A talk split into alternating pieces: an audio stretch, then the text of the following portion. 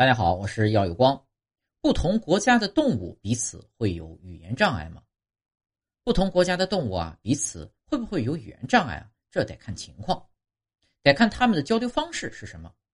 比如狗子呢，主要是靠肢体语言的，摇尾巴、翻白眼什么的，所以呢，全球统一交流没有什么压力。